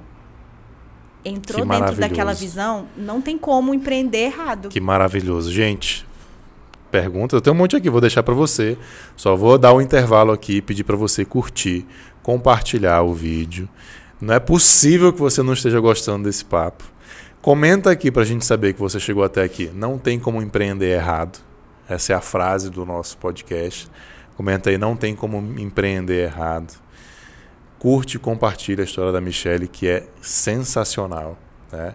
E vou lembrar aqui do nosso patrocinador a Facilite Contabilidade Digital. Se você quer abrir uma empresa, se você é dentista, profissional liberal, empresário, está precisando abrir o teu CNPJ ou está precisando de uma contabilidade ágil, moderna, ligue pra, o link para você entrar em contato com a Facilite está aqui no chat. Se você vai abrir a empresa, você vai ter isenção é, 50% de desconto na taxa de abertura e 100% de desconto na primeira consultoria empresarial. Também ajuda a gente, patrocina a gente aqui da Usport, a Miquiles Tavares Advocacia Empresarial, que é o meu escritório de advocacia, atuando junto com a Facilite aqui, fazendo com que as empresas tenham uma trajetória segura dentro da parte jurídica contábil. Eu tenho um monte, mas eu quero deixar para você. Eu tô mexida com a história. Então tá bom, eu vou, eu vou fazer uma daqui aqui. a pouco vem aqui. É porque a gente tava conversando sobre propósito hoje. Sim. E tudo girou em torno de propósito. E é, é muito incrível ver alguém que de fato encontrou o seu propósito. Teve uma É, eu fico assim, como que com pro- 13 anos ela enxergou o propósito dela? Eu não sei até hoje se eu sei o meu. Tem que sofrer É, pra poder saber. exatamente. É na hora que espreme que sai o caldo. É, exatamente. A forja da joia é lá no fogo quente, né? Eu queria te perguntar o seguinte. É, uma- um, um pouco que você comentou aqui, que é o teu perfil, é o perfil do Dr. Ert também, que é ser fora do padrão. Né? É ser fora da curva, é ser meio tantã, ser meio sonhador. E nisso você vira meio que vitrine para os outros atirarem a pedra. Né? É. Quem está ali na mediocridade, no sentido de média, fazendo a mesma coisa que todo mundo, ah, eu sou dentista, tenho um consultório igual, etc. Muitas dessas pessoas se incomodam com quem faz diferente, principalmente quando quem faz diferente está tendo sucesso. Eu sei disso porque você já me contou, mas eu sei disso porque, na verdade, você me contou, não. Eu te perguntei porque eu vivi isso na advocacia. É quando você tenta fazer alguma coisa um pouquinho diferente em mercados que são tradicionais, eu não sei se o seu é, mas a advocacia É, é muito. muito tradicional, muito tradicional. Então, né, as pessoas começam a tirar pedra. Você viveu isso também? Eu vivo isso, né? As pessoas falam que eu faço teatro, que eu só brinco, que a minha carreira é uma brincadeira. Ah, é porque é o que eu falei pra você. Tem muitas pessoas que são formadas e os livros antigos é tudo o que elas sabem sobre aquilo. Mas na hora de fazer algo novo e que dá muito trabalho, as pessoas não querem ter trabalho, as pessoas não querem. Mas quando vê outra pessoa se destacando, fazendo um trabalho diferente, aí o que elas encontram de ruim dentro delas, a insatisfação delas, faz com que elas vejam isso em mim. E aí é por isso que elas falam de mim. Mas na verdade é o que está dentro É que tá delas, é o dentro espelho. delas. É a insatisfação de não fazer algo diferente. É, e aí, como aquilo é um espelho que faz você enxergar onde você está, ainda assim é mais fácil quebrar o espelho do que eu É, me modificar, né? é verdade. então eu taco pedra. Melhor não me ver. Melhor não me ver. Exatamente. pessoa, aí, assim, nossa, tem tão pouco tempo de formada, 10 anos é pouco tempo, não sabe de nada. Por isso que só fica brincando. Ah, eu não vou levar meu filho uma pessoa que só quer brincar. Uhum. Só que são pessoas que estão lutando, lutando. Ai, colocar coisa no Instagram? Pra que usar Instagram? Uhum. A, a parte Já ouvi muito de isso. saúde não pode ir para Instagram. Porque Instagram é uma vida de fantasia. Não. Michele, a OAB, algumas OAB, a OAB é é regional, como deve ser o teu Sim. conselho. Algumas OABs proibiram advogados de usar TikTok. Proibiram. Porque ah, o TikTok é de dancinha. Pô, sério que você acha que é isso? Você não precisa usar uma dancinha para participar Exatamente. do TikTok. O TikTok é um meio, é uma mídia. É uma um- mídia? É um, medium, é um meio, né? Mas teve isso na nossa profissão. Depois rolou um barulho e tal, e eles entenderam um pouquinho, mas é esse é o grau de tradicionalidade, de resistência. Isso é uma resistência à mudança, né? A gente quer fazer a mesma coisa como você falou dos livros clássicos. Que no final das contas reflete o quê? Zona de conforto. Né? Eu vou fazer o que está todo mundo fazendo, vou fazer o que o livro clássico manda eu fazer, não vou falar nada diferente. Eu tenho 30 anos de carreira, eu vou continuar fazendo o que sempre deu certo, só que a pessoa não tem nenhum reconhecimento. Por quê? O que, que ela trouxe de novo para a humanidade? Nada. Nada. Ela só viu o dente. Ela só viu o dente. E ela só re- repetiu o que ela leu num livro que tem 50 anos. Sei lá quantos anos tem o livro. possível que ela esteja completamente desalinhada com o propósito dela e daí a frustração, né? Vai morrer Daí- sem ter vivido. Daí essa coisa de não ter essa criatividade, essa energia criativa, essa energia criadora que você tem em torno disso, não é, não tem a ver com a, a profissão é só um instrumento, né? O propósito tá sempre falando mais alto. Eu tenho medo de morrer sem viver. Por isso que todo dia, quando eu vou mudar uma decoração, quando eu penso no paciente que vai chegar, eu fico ansiosa para receber ele, eu penso, eu tenho que fazer algo de novo, diferente na vida dessa pessoa. Ninguém pode passar por mim sem levar nada. Que incrível. Eu vou Algum- levar várias lições para casa, Muitas. várias, Porque várias. afinal eu não sofri Agora- à toa. Agora você entende porque eu, eu assisto os podcasts depois de gravar? Eu assisto todos. Eu não, posso mas eu que gravo, eu assisto de novo porque é Porque muita, é muito aprendizado. É. É. muita, é muita lição. E aí, na pandemia, como as pessoas estavam frágeis e precisando de outras pessoas, eu não deixei nenhum paciente sozinho. Não deixei, eu acolhi. Era aniversário, eu ia lá embaixo do prédio. Cantava parabéns com o bolo na mão. Oh. Entregava pro porteiro e tchau. Aí a pessoa descia pra poder pegar. Eu Nossa. fui em todas as casas na Páscoa levar Que legal. uma escova de dente e um chocolate. Come e depois escova Depois o dente. escova, Mas eu fiz questão de ir em todas as casas. Eu e meu marido. Vamos lá, a gente faz. Tu já assim, chamou muito ela de maluca? Toda hora. Ele fala, isso é coisa de louco. Eu falei, então tá certo. Então tá certo. Vamos lá. Eu Se queria não ser tiver- louca. Se eu não sair desse podcast, não Mas, gente, ser louca, Se não Um- te chamar uma de outra- louca, tem algo de errado comigo. Uma outra definição de louco é diferente. É quem tá fora do padrão, né? É diferente. E eu fui em todas as casas, eu entreguei as chavinhas dos aparelhos pra gente fazer por vídeo chamadas ativações, pra não atrasar o tratamento. Você entregou a chavinha, ele apertava. É, mas na videochamada. Aham. Eu, eu fiz aparelhos mais ou menos parecidos com o que todos tinham. Uhum. E aí, com o aparelho, seu Ah, só aparelho o último- parecendo o seu, eu, olha, esse aqui parece. Vamos desconectar ele, vamos lá, mãe, faz isso, você faz isso, agora faz isso, faz isso. Meu Deus. Era isso. Com Adaptação. todos, isso com 40, Nossa. 50 pacientes que estavam de tratamento de aparelho ortopédico. E aí, no Natal de 2020, eu pensei, vamos fazer memória afetiva com todos os pais. Montei um estúdio na clínica e eu tinha um grande amigo. Ela precisa juntar com a Camila da Fotoplock pra fazer as memórias. Sem dúvida. Juntei esse meu amigo fotógrafo, meu grande amigo, Ai, Eu Flavinho. acompanhei essa história também. Aí, ela consegue passar isso tudo. Consegue, porque ele é autêntica. faleceu depois da pandemia. Sim. Mas antes de falecer, ele deixou esse legado. Ele fez fotos, um ensaio com todas as famílias dos meus pacientes. Caramba. E eu fiz as bolinhas, coloquei a nossa foto dentro. De um lado era a foto da família comigo, do outro lado só da família. Fiz revistas com a foto. Teve uma que a avó tinha problema de coração e a menina também tinha problema de coração. E nesse dia a avó foi com ela. E eu fiz, quando eu fui na casa da mãe, fui em todas as casas entregar, fiz questão. Quando eu fui na casa da mãe, a mãe chorou. Falou uma coisa que a gente, as duas são muito apegadas. E essa pandemia deixou a gente com muito mais medo, porque as duas têm problema de coração. E você me traz, isso daqui é uma recordação das duas juntas. Eu vivi cada coisa. E isso, é, eu acredito que a gente é feliz fazendo pessoas felizes. Então é por isso que eu tenho tanta vontade de fazer as pessoas felizes. Porque eu volto pra casa numa felicidade tão grande, não tem como isso não voltar pra gente. Uhum.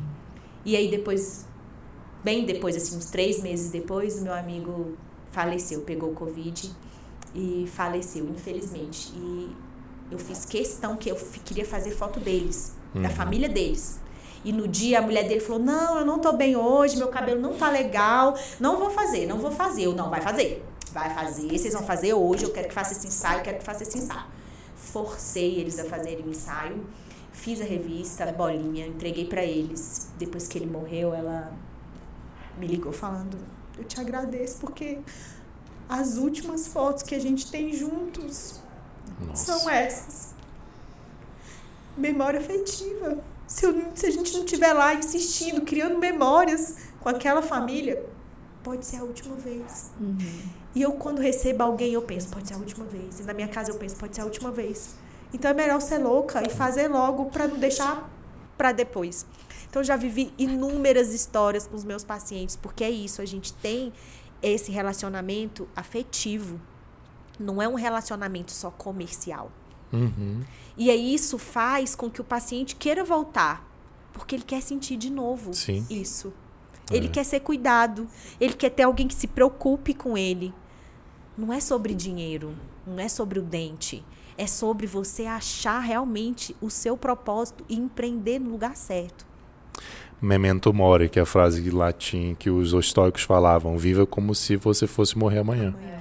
Né? Saiba que a morte está na tua porta, então viva plena capacidade como se você fosse morrer Eu morro amanhã. todos os dias. Ah, só mais a outra história, porque no meio do caminho, antes de, de entrar para a faculdade, é, fazendo rapel, caí da cachoeira e fraturei a cervical.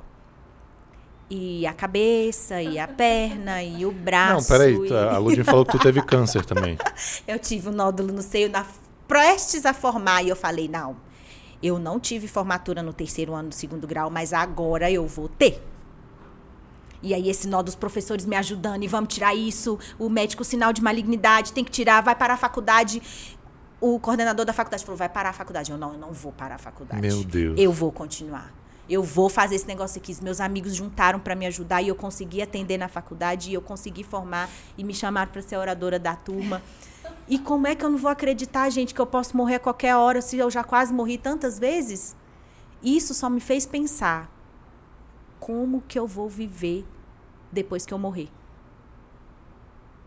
Porque depois que eu morrer, eu vou viver aqui como? Quem vai pensar o que de mim? Vai ser o que eu construí. Uhum. E antes dessa queda da cachoeira, eu era uma pessoa que eu pensava que eu não precisava das pessoas. Pelo fato que com 13 anos eu tive que assumir tudo sozinha. Virou Então independente, não preciso né? da ajuda de ninguém, porque eu posso, alguém pode me ferir. Então eu vou fazer. Então eu pensava isso, eu não posso, não preciso da ajuda de ninguém, eu não preciso do meu marido. Eu posso muito bem viver sozinha. Uhum. Eu consigo me virar sozinha. E isso prejudicava Mas nosso é casamento. interessante, é, isso que eu ia perguntar, porque interessante como você ainda assim conseguiu ter um relacionamento de longo prazo, mas imagino que internamente isso Tinha era um problemas. espinho, né? É. E eu ficava, é, eu não preciso de homem. Porque você não podia ser vulnerável. É, Pra que eu preciso? Não preciso, eu dou conta sozinha, eu me viro sozinha. Aí quando eu caí da cachoeira e fraturei e fiquei um mês de cama, sem poder fazer nada, eu dependi do meu marido pra comer, pra ir ao banheiro, pra tomar banho, pra lavar o cabelo, que homem não sabe lavar cabelo de mulher. De Claro que não. nenhum. Era uma dose de Gui, shampoo, tu sabe lavar cabelo de três mulher, Gui? cremes em cima duro. E, É. e eu brava, gritando, não é assim. É assim sim. Ele aproveitou, viu? Tinha dia que ele falava assim, hoje não vai tomar banho. Você não suou? Nem saiu da cama? Eu vou levantar. Se eu ficava, gente, se eu tivesse uma cadeira Teve de um roda, eu mês tava de vingança, ferrada. né? E aí Deus me ensinou que você precisa das pessoas. Você não é autossuficiente. Você sempre vai precisar de alguém. Nós precisamos um dos outros. Não existe ninguém que é melhor do que ninguém e que não precise de nada. Pode ter o dinheiro que for nessa vida, que você vai precisar do outro. E quando a gente é casado e sabe que precisa do outro, é mais difícil de você separar. Quando você acha que você pode tudo sozinho e consegue, você separa fácil, porque você fala, eu não dependo e nem preciso de ninguém. Mas quando você reconhece que você também precisa do outro, porque é assim, os dois, né, tem que estar numa missão, os dois sim, juntos. sim. Quando a gente reconhece que precisa do outro, aí fica difícil de largar. É um equilíbrio tênue, né, Michele? Porque também você não pode é, viver como se a sua felicidade dependesse, Dependesse dos do outro. outros. É, não. Você não pode viver isso. Mas você tem que reconhecer que você depende dos outros e do seu, do seu cônjuge para ser melhor, para ser mais feliz, para cuidar melhor dos seus filhos, para Verdade. atingir seu propósito, para um monte de coisa. É uma catapulta, né? Mas você não pode jo- jogar a sua felicidade como dependente do dos outro. outros, não. Porque quem faz a nossa felicidade somos nós Ah. mesmos. Mas a gente pode criar muito mais junto. Exatamente. A gente pode fazer muito mais. É, um mais um é muito mais que A gente dois. vai mais longe, né? Muito mais longe, É, exatamente. aquela frase, sozinho você vai mais rápido. Exato. mais junto, você vai mais longe. E foi assim, depois da pandemia, a gente foi para uma outra sala. Ainda estava na pandemia, né? No ano passado. E aí foi que eu fui mostrar pro louco, mais louco do que eu, tinha que ser meu marido, porque não tinha outra pessoa para entender a minha loucura. E outra, tinha que ser uma pessoa que eu não podia despedir. porque senão Vai pegar as não contas. ia dar certo. Então, assim, no meio dessa confusão toda, a gente, eu não quero mais você. Ele, quando eu terminar isso, eu nem te vejo mais, eu não quero mais nem olhar sua cara. Porque ele fazia, ah, eu penso assim numa coisa assim, bem louca. Ele, isso é coisa de Hollywood. Ou então, você vai conseguir fazer isso, você faz. Aí ele ia lá, fazia uma coisa de Hollywood, aí quando eu olhava, eu, ah, não é de jeito não, desmonta. O quê? Eu passei o dia todo fazendo isso daqui. Eu, ah, não, desmonta. É, não é possível. Aí a minha filha, mãe, meu pai briga, briga, briga, grita, grita, grita, xinga, xinga, xinga, mas tá fazendo já- do jeitinho que você tá falando, né? E eu, é, filha, deixa ele falar. Se ele continuar fazendo, tá tudo bem. E aí nós imaginamos isso. Nós vamos fazer uma Disney odontológica? Existe isso no mundo? Não existe. Só coisa de louco mesmo. Aí eu Criação quero de mercado. isso, eu quero uma fantasia mágica na hora que entra. Eu quero perfume de chiclete. Ninguém pode saber que é chiclete. É um segredo. Tem mãe que chega lá e fala: Ah, isso aqui tem cheiro de um chiclete que eu comprava quando eu ia pra Disney. Eu, não, chiclete? Não, chiclete, Chiclete não, não pode." pode.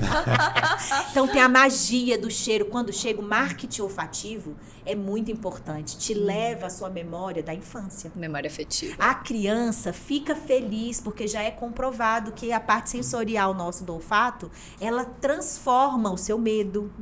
Você diminui o medo, você fica mais alegre, então tem que ter o marketing olfativo. O som da floresta tem que ter, porque quando você escuta, todos os sentidos tem que ter. Quando você escuta o som da floresta, você já vai sentindo naquele lugar. E a criança, ela é muito lúdica.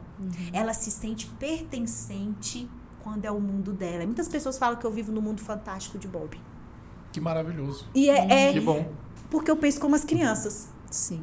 Elas imaginam que estão na floresta. O barulho, aí tem um passarinho que passa, tem um sensor. Quando a criança passa, o passarinho canta. Então as crianças já começam, já tá uma preparação para eu receber. Depois que põe a mão na porta e tem um sensor para abrir a porta do Star Wars e entra na nave do Star Wars, aí já tem um barulho de nave. E aí já é como se a gente estivesse no espaço, porque em cima tá lá todo o espaço, tem as cadeiras gamer que a gente, as crianças sentam, fala, põe o cinto, aí a gente coloca o cinto. Imagina agora e com o barulho, a criança já começa a sentir que ela tá lá. E nesse lugar tem o marketing olfativo também, que é o meu cheiro. As mães que eu quero o meu cheiro, quero o cheirinho da Jami, qual é esse cheirinho, qual é esse cheirinho? Ficam disparando em lugares que as pessoas não percebem. Só que quando eles pensam no meu nome, eles lembram do cheiro na hora. Aí o banheiro também Star Wars. Ai, vocês nem sabem, porque teve, tem vezes também que aí na inauguração, por exemplo, meu marido e meu filho se vestem de Stormtrooper. E aí, de um paciente meu com muito trauma de dentista, ele me viu no Instagram, pediu pra mãe dele pra levar, porque ele não ia de jeito nenhum, fazia todo tipo de trabalho com psicologia e não funcionava. Gente, vocês têm noção do que é uma marca, marca Michele, conseguir que o filho vire pra mãe e fale assim: mãe, me leve nessa O dentista? filho com trauma. O filho com trauma. Não o filho. É. Esse, esse é o poder do que ela criou. E os Stormtroopers vão lá, desceram, colocamos a caixa de som no estacionamento. Já tá combinado com o pai. E Os vizinhos foram- também já. Já, já... tudo já sabem. Ah, aqui é Hollywood. Eles foram buscar ele dentro do carro. Que massa. Tam, tam, tam, tararam, tararam. E o menino. "Ah, Uau! E sobe, e o som tocando, e aí vai pra nave. Quando eu vejo aquilo, eu falo, meu Deus, menos uma criança com trauma. Mais uma família feliz. Eu faço parte disso. É, eu pertenço a isso. Não é, eu ganhei milhões com isso. Eu fiquei rica com isso. O dente desse menino. Não. Não é nada sobre isso. É sobre o que eu vou deixar que vai ser eterno. Eterno. É, Ele pode morar em outro lugar. Tenho muitos pacientes que foram embora do Brasil. Eu mandei, ai, o dente dela vai cair lá em Washington. E agora que a doutora Michelle não tá lá. E agora eu montei as caixas pra mãe das lembrancinhas, montei as cartinhas e falei: toda vez que cai um dente, você entrega uma cartinha, entrega a lembrancinha minha pra ela. Oh, Meu gente. Deus. E esse menino, onde ele for, ele vai sentir um cheiro e vai lembrar de Ele vai lembrar. E encho a cartinha do meu cheiro. Oh, gente. Então ela tá lá em Washington, cada vez que um dente dela cai, já tem um ano que ela tá lá. Cai um dente, eu tô lá. Eu não quero que digam que eu criei uma nova forma de atender crianças. Eu gostaria que falassem que eu crio memórias Uhum, com as crianças e com as famílias. exatamente. É muito mais do que dizer que criei uma nova forma de Não. atendimento. É o que ficou pra mim é o coração quentinho do acolhimento. É isso. Você tem que ir no Natal, em que tem neve. Um dia eu inventei que queria neve. Aí eu quero coisas grandes. Aí fiz um curso em Dubai. Eu tinha um preconceito com Dubai. Uhum. Primeiro porque eu achava que eles maltratavam as mulheres. É mentira. 60% das vagas públicas para mulher no trabalho. Uhum. Mulheres estudam mais que os homens. E eu achava que eles pensavam só em dinheiro. Mas é um povo que veio do nada, do deserto, que não tinha nada. Eles construíram um lugar invejável. Que onde tem dinheiro, não consegue, não é só o dinheiro. Uhum. A força de vontade deles e tudo que eles fazem é com excelência e para ser o melhor. E eu voltei disso na minha cabeça. Eu falei, gente, eu tinha acabado de terminar de inaugurar a clínica. Eu falei, pronto, agora essa clínica tá pequena, agora eu tô sonhando em outras coisas maiores. E agora, como é que eu falo isso? Ah, eu quero neve. Meu marido, onde você vai pôr neve aqui? Eu, na floresta? No inverno, neva. Tem que pôr neve na floresta.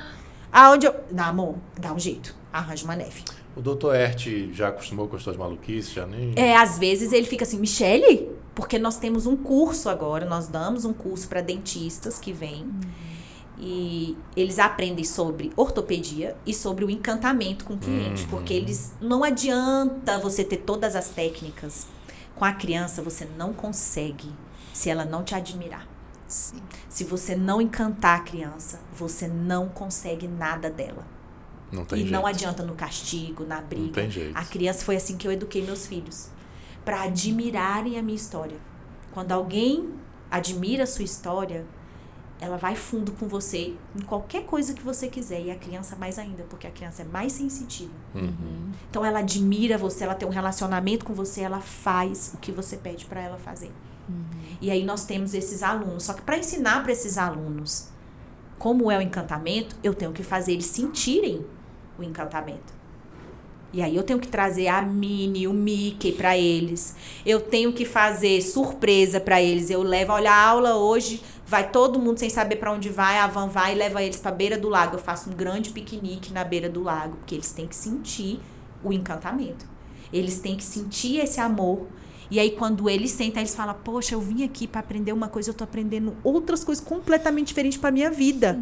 É isso. Porque se o dentista não aprender para a vida a cuidar de uma criança, um ser que é feito só de sonhos, a técnica não adianta nada. E você não mente e não engana a criança. Criança e cachorro sente a sua energia. Uhum. Você não consegue enganar. Então, se você for, ai, tudo bom, ah", você pode fazer a decoração. Não, se for fake, é. Você pode querer mostrar uma coisa que você não é, que a criança, ela sente. Ela sabe se você quer. E o não. Matheus não queria ir embora, né? Não. Não Aí agora embora. eles choram pra não ir embora. E eu volto pra casa numa felicidade tão grande, tão grande, tão grande, tão grande, gente. Eu vou na apresentação de balé dos meus pacientes, eu choro como se fossem meus filhos. Aí eu sou convidada pros aniversários, apresentação de balé. Eu tô na memória deles. Não vou sair da memória deles. Não, essa criança que é traumatizada, que pediu pra, pra você ir lá, pra ir lá, consultar com você, você é heroína. É heroína, vai ficar marcada pro resto da vida. É uma Vencemos uma luta é, que ele tinha. é, exatamente. Porque É, a gente ajudou não. a construir um ser humano, vamos lá, né? Você não, não resolveu o problema de nunca mais eu, eu vou pro dentista com taquicardia e medo. É, não é Você sobre cárie, né? integrou um ser humano, porque É. com certeza essa emoção que ele tinha reprimida ali de medo, ansiedade e angústia quando ia pra cadeira do, denti- do dentista estava ligada a outras coisas ali que foram remexidas. E atrapalhar naquele adulto, né? Exatamente. Eu tenho um trauma de dentista. Eu também. Meu dentista me dava cascudo. Eu também. É amigo mesmo? do meu pai. E eu mordi o dedo dele. Quando a criança sen- senta com ansiedade, eu sei o que, que ela sente. Eu sei o que, que ela tá sentindo. Então, assim, não adianta falar que é besteira, que é bobeira. Não. Não, ela sente. A criança sente. E às vezes o povo fala, você é muito sentimental. Que bom, eu quero continuar sendo sentimental. Enquanto eu for sentimental, as coisas sérias do mundo não vão me engolir. Eu quero ser como as crianças Uhum. né? Tem uma, uma frase bíblica, um versículo que fala que para entrar no céu, Sim. no reino dos céus, tem que se fazer como uma criança. Eu quero, quero ser como as crianças. Todos os dias, não sou eu que atendo elas, elas que me ensinam. Eu aprendo todos os dias com aquelas crianças. Como vencer o medo, como ter relacionamento com as pessoas, como acreditar em alguém, Uhum. me entregar. As crianças elas se entregam pra mim, abrem a boca pra eu invadir o mundo delas, que é a boca. Eu Que pra entro criança é super delas. sensível, É. né? Gente, a gente, o trauma que a gente vive geralmente está na infância e a gente está tratando, é o que você falou, estou tratando a minha criança ali. Então todos nós somos, somos crianças machucadas Todos nós que estamos precisando nos cuidar, né? Incrível. isso. Michele, eu queria só dizer que eu admiro É. demais você, agora conhecendo uma parte da sua história. Agradeço demais você por estar aqui, por estar sendo vulnerável e contando a sua história pra gente. Foi uma tarde de muito aprendizado para a gente e para quem vai ouvir esse podcast. Bom, bom, bom demais. Você é uma profissional muito admirável, mas uma pessoa muito admirável, né? Que tem todo o respeito nosso aqui de muitas Demais. lições. Eu quero te agradecer por isso. Vou abrir para você se despedir, para Lud se despedir, para você passar suas redes, mas eu já vou me despedindo aqui, agradecendo você que veio até aqui, que ouviu a gente até aqui, curte, compartilha, se inscreve no canal. Muito importante você fazer tudo isso pra gente, porque assim o YouTube, o Spotify vai dar mais alcance. Se você acha que tem outras pessoas no seu círculo de amizade que merecem ouvir a história da Michelle, que vão aprender, que vão se inspirar, manda o link para ela, compartilha, comenta aqui, né? curte. E como é que é a frase? Não tem como empreender errado, né? Não tem como empreender errado se você empreende no seu propósito. Comenta aqui, não tem como empreender errado se você empreende no seu propósito. Muito obrigado você por estar aqui, agradecendo a Facilite Contabilidade também. Link da Facilite está aí no, no- na descrição para você entrar em contato com eles. Miquiles Tavares, Advocacia Empresarial. Meu amor, se despeça e Ah. depois Michele. Gratidão, gratidão, gratidão por tudo que você ensinou pra gente hoje. Sair daqui cheia, recheada de acolhimento de novo. Eu que agradeço, gente, porque viver uma missão não é tão fácil, mas passar essa missão adiante, a gente precisa de pessoas como vocês, que são, eu tô me sentindo assim reconhecida, não pelos profissionais que vocês são, mas pelos pais dos, me- dos meus pacientes. Sabe? Isso assim mexe muito no meu coração, é assim, valeu a pena, Uhum. continua, mais É. um passinho, levanta, você vai conseguir. Você já bem. conseguiu. Tá, Siga. tá indo bem. Uhum. O que eu sinto é isso, o reconhecimento de vocês como pais. Sim. Então, assim, deu certo. Uhum. Com eu acho certeza. que se eu consegui, tivesse conseguido uma família, eu já estaria super satisfeita. E hoje eu agradeço demais a oportunidade de vocês me deixarem aqui explicar sobre esse propósito. Muito obrigada. E mais ainda, por confiarem a mim o maior tesouro da vida de vocês. Sim. Porque a gente sabe se a pessoa gosta de verdade quando ela tem coragem de entregar o filho pro outro cuidar. Com certeza. Sem dúvida. Com certeza. Já Isso já. É verdade. E já já a Catarina vai lá também. A É, pouquinho. nascendo dentinho. Nascendo. É, e tá nascendo já. Tá nascendo. Eu só esqueci de avisar que a estratégia do Oceano Azul, vou deixar o link para você comprar na Amazon aqui também o livro, que é sensacional, um baita clássico, já é, é- recente, não é tão antigo assim, mas já é um clássico da literatura empresarial, né? Um livro 2004. realmente maravilhoso. Obrigado demais, obrigado meu amor pela indicação e por ter feito o papel aqui de parceira é como máximo. sempre. Ah, Ela é, eu também acho. Que bacana, uma Super amiga aqui, ó. Muito obrigada, de verdade. Juntos somos mais fortes. Sim. Tchau, tchau, gente, até a próxima.